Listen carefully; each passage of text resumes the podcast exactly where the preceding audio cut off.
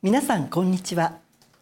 読売新聞調査研究本部略して朝研のベテラン記者が旬な話題を深掘りして解説する読売朝研レディオ。本日は杉森淳主任研究員にお話を伺います。杉森さんよろしくお願いいたします。よろしくお願いします。今年は江崎レオナ博士が1973年にノーベル物理学賞を受賞してから50年の節目にあたります受賞対象となった半導体におけるトンネル現象の実験による発見は戦後間もない時期に現在のソニーの前身である東京通信工業で行われた研究の中で見出したものでした。江崎博士の受賞は戦後日本の経済成長と科学大国への歩みを象徴しているように思います。改めて受賞の意義をどう考えますか？江崎博士のノーベル賞は自然科学分野では湯川秀樹博士、友永慎一郎博士に次いで日本人3人目の受賞でした。戦後間もない1949年の湯川博士のノーベル物理学賞受賞は戦争で打ちひしがれていた日本人を勇気づけました。多くの子どもたちが科学に関心を持つきっかけにもなりました。しかし、ノーベル賞の受賞対象となった湯川博士の中間子の存在の予言と友永博士の量子電気力学の基礎研究は共に主に戦前戦中に行われたものでした。2人の研究は俗に紙と鉛筆があればできると言われる理論的な研究で高性能の実験装置などは必要ありませんでした。江崎博士の半導体におけるトンネル現象の実験による発見は1957年東京通信工業という新興企業でラジオに使う高性能のトランジスターをぶどまりよく製造する研究を進める中で発見されました。トランジスタラジオの爆発的なヒットを足がかりに東京通信工業は世界的な総合電機メーカーソニーへと飛躍しました。江崎博士の受賞は経済大国科学大国へと歩み出す戦後日本の興と発展を象徴するものと言えます。ノーベル賞の歴史を研究する東京大学の岡本拓樹教授は、企業で研究した江崎博士がノーベル賞を受賞した背景には、企業が立派な設備を持ち、一部の領域では大学より高度な最先端の成果を出しやすくなったということがある。高度な理科系の教育を受けた人材も民間で活躍するようになった。日本は富国強兵の目的で軍事産業を意識して明治維新で科学技術を導入した。明治以来力を入れてきたものが戦後になってようやく花開いたと指摘しています。リチウムイオン電池を開発して2019年にノーベル化学賞を受賞した旭化成の吉野明名誉フェローは江崎先生のノーベル賞受賞は私が旭化成に入社した翌年のことだった。工学的な観点も持った企業の研究者が人類への貢献で受賞したのは印象深かった。製品の開発改良という企業の仕事をとことん突き詰める中での発見で普通なら諦め気がつかないところに気がついたということがすごい。同じ企業の研究者として見習うところは大きかった。ノーベル賞はアカデミアの世界だと思っていたが、企業の研究者にもチャンスがあると励ましになったと話しています。江崎博士の人生も昭和の激動の歴史と重なる部分がありますね。江崎博士は昭和が始まる直前の1925年自由な雰囲気が残る大正デモクラシーの末期に商業が盛んな大阪で生まれました。建築事務所を構える父と単発洋装のモダンな母自宅でホームパーティーを開くような家庭だったそうです。名前のレオナはラテン語で獅子を表すレオから取られました。個性的であれ勇敢なれの思いが込められています。はい。しかし日本は次第に戦争への道を歩み始め社会から自由な雰囲気は次第に失われていくのですよね。江崎博士が東京帝国大学理学部物理学科に入学したのは太平洋戦争真っ只中の1944年9月でした。20歳の誕生日の2日前には東京大空襲を経験して下宿を焼け出されたそうです。しかし大学の教室では翌朝何もなかったかのように物理学実験の講義が行われました。何があっても学ぶことに最大の価値を置けというアカデミズムの真髄を実感して研究者としての原点になったそうです。最先端の量子力学の知識を生かして日本の復興に役立ちたいとの思いで1947年9月の大学卒業後は企業での研究を志しました。当時は財閥の解体が取り沙汰されており中規模ながら研究開発に力を入れていた神戸工業に入社。後に東京通信工業に移りました。くしくも大学卒業の翌年米国のベル研究所からトランジスタ発明の論文が出ました。20世紀最大の発明の一つでコンピューター社会情報化社会の幕開けでした。時代の変わり目で大きなチャンスが到来したんですね。江崎博士受賞50年戦後日本知の発展をテーマに今年6月4日東京大学安田講堂でノーベル賞受賞者を囲むフォーラムが開かれました。その特別メッセージの中で江崎博士は真空管をいくら改良しても半導体トランジスターは生まれない。安定した社会では将来は現在の延長線上にあると思われがちだが変革の時代には革新的なものが登場して将来は作られる。この時に決定的に影響するのは研究で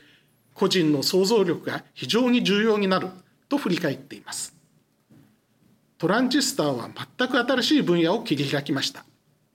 時代が変わり新しい世界が広がる時に江崎博士は想像力を発揮してチャンスを最大限に活用したのです。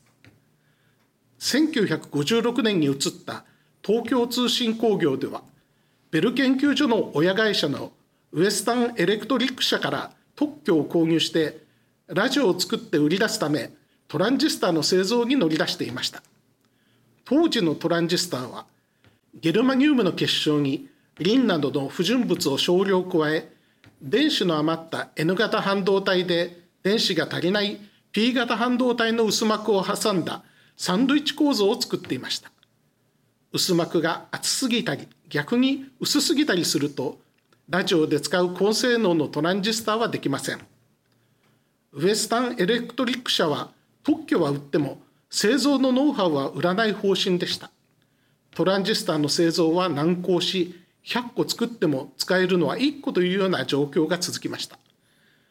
東京通信工業にとって狙い通りの薄膜を安定して作る技術の開発は死活問題でした。全社を挙げて品質とぶどまりの向上に取り組みました。薄膜の厚さを1ミリの5万分の1まで薄くした時に不思議な現象が起きました。本来流れないはずの電流が流れたのです。データを見てトンネル現象と即座に見抜いたのが江崎博士でした。そのトンネル現象とはどういうものですか？トンネル現象は量子力学が支配するミクロな世界に現れる不思議な現象です。私たちが壁に向かってボールを投げても跳ね返るだけでボールが壁をすり抜けることはありません。しかし電子などの素粒子は粒子と波の2つの性質を併せ持っており壁が十分薄ければすり抜けることもあるのです。量子力学が予言する不思議な現象で20世紀初頭に量子力学が誕生して以来多くの科学者たちが実証しようと挑戦してきました。江崎博士はこのトンネル現象を非常にエレガントな形で証明したのです。驚きはそれだけではありませんでした。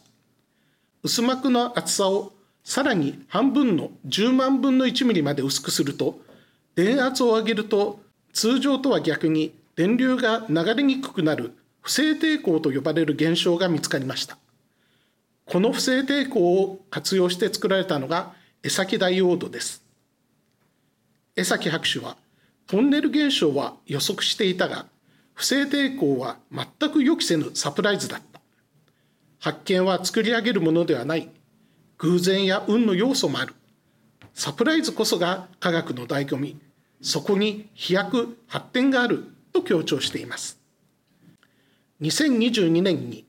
半導体ナノエレクトロニクスの研究で文化勲章を受章した奈良国立大学機構の榊博之理事長は発見は新しいことを見つけることではない。ビタミン C の発見で1937年にノーベル生理学・医学賞を受賞したセント・ジェルジ・アルベルトは誰もが見ているものを見て考えないことを考えるのが発見と言った。江崎先生が研究した構造と近いものを米国の研究者も見ていたが正しく解釈してトンネル現象と関連づけて考えられなかった。江崎先生は見抜いて明瞭な形で見せた。準備された精神が本質をとっさに捕まえたと指摘します。科学的な視点から見ると江崎博士の研究にはさらに大きな意義がありました。榊博士はトランジスタは過去200年で3本の指に入る工学的な発見で世の中を変えた。江崎先生はその中に最先端の物理学があることを非常にエレガントな実験で示して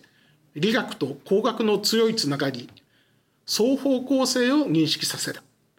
工学が単なる理学の応用なのではなく工学が刺激となって新しい理学を生み発展させることを示した。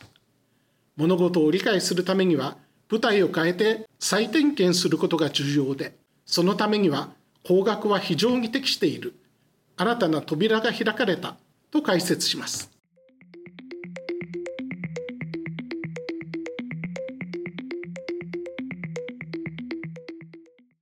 最新ニュースを深掘りする読売朝券レディオ。読売新聞調査研究本部がお届けしています。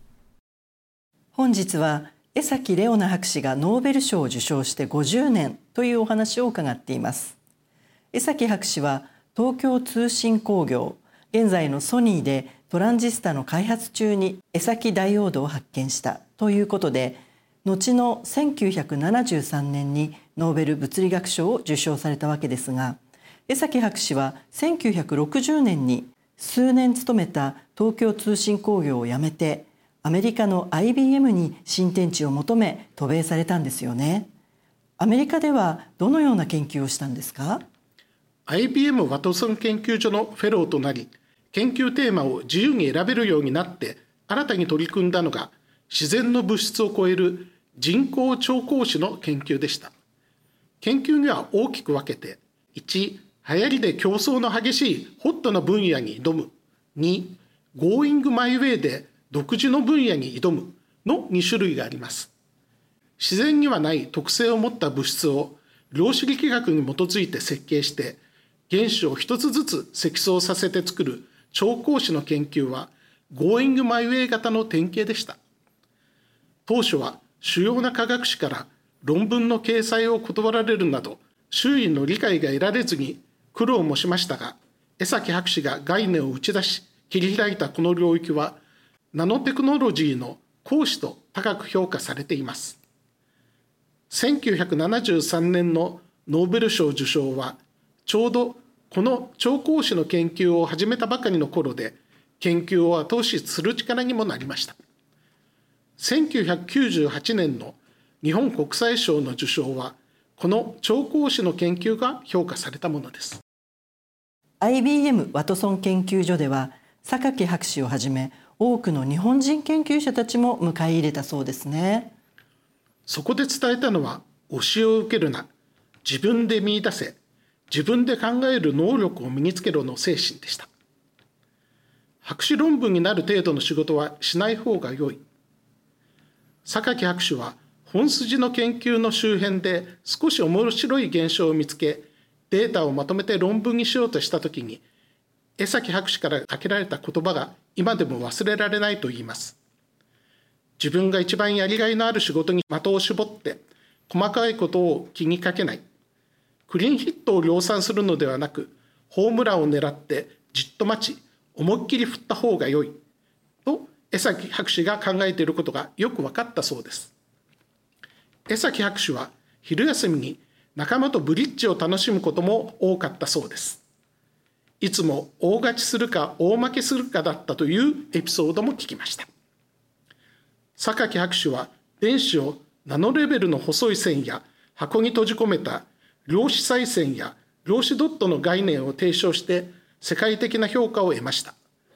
渡米前から温めていたアイデアと江崎博士の超講師の考えが組み合わさって生まれたそうです。実現の可能性は見えない状況でしたが自分も大胆な提案をしても良いのではないか。と決断できたのは江崎博士が果敢に超講師の研究を展開するのを見たからでした。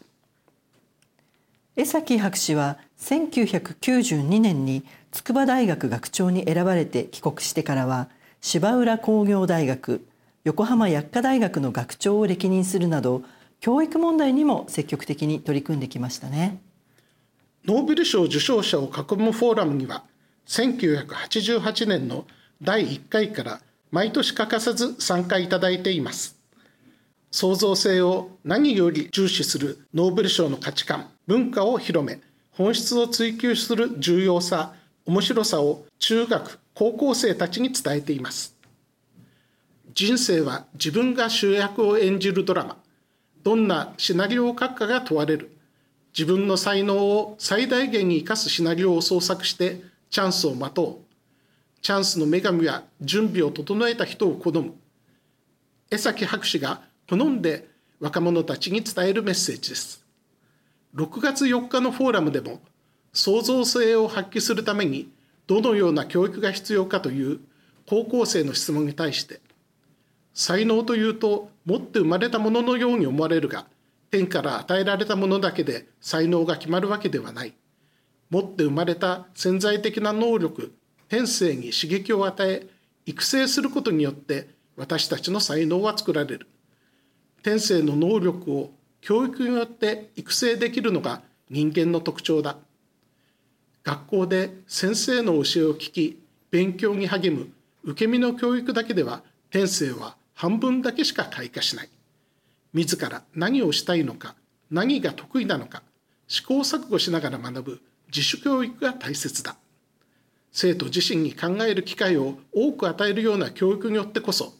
生徒の創造性を引き出すことができると回答しました。日本とアメリカでは研究の風土に大きな違いがありそうですね。米国では研究を厳しく評価する一方個人の想像力個性を大切にして若手にも積極的にチャンスを与えます。一方日本は伝統を守り大切にする意識が強いです。日米双方の文化を経験した江崎博士が創造性を存分に発揮するための要素をまとめたのがノーベル賞を取るためにしてはいけない5か条です。ノーベル賞受賞者たちが若手研究者と議論するドイツのリンダウ会議で1994年に披露されたもので江崎博士らしさが詰まっています。中でも江崎博士が重要と考えるのは行きがかりやしがらみにとらわれない大先生に過度に浸水しないの2つです。行きがかりにとらわれないは江崎博士が意識して実践してきたことで転職をいとわず常に新しいチャンスを求め可能性を追求してきました。大先生に過度に浸水しないは日本人には特に重要な要素かもしれません。海外ではノーベル賞受賞者の教え子から次の受賞者が生まれるなどノーベル賞の系譜が続くことは珍しくありません。一方日本では江崎博士も含めて強く影響を受けた特定の恩師を持たないノーベル賞受賞者が多いのが特徴です。伝統を重んじ死を尊敬する日本の文化から考えると一見逆にも思えます。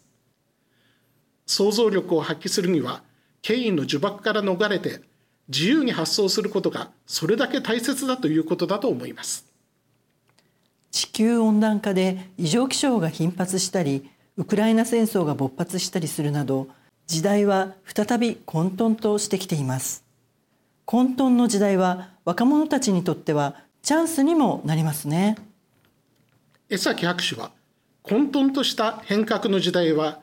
未来は現在の延長線上にはない過去ではなく未来に学ぶ必要がある。明日を尋ねる唯一の手段が科学の研究だ。若い人たちがチャンスを生かせる。誰よりも早く明日の扉を開いて世界の輝きに近づこうと呼びかけています。はい、杉森さん、ありがとうございました。ありがとうございました。読売朝券レディオはこれからも旬なニュースを取り上げてまいります。次回もどうぞお楽しみに。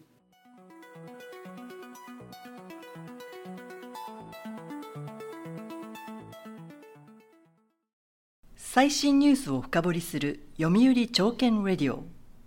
読売新聞調査研究本部がお届けしました。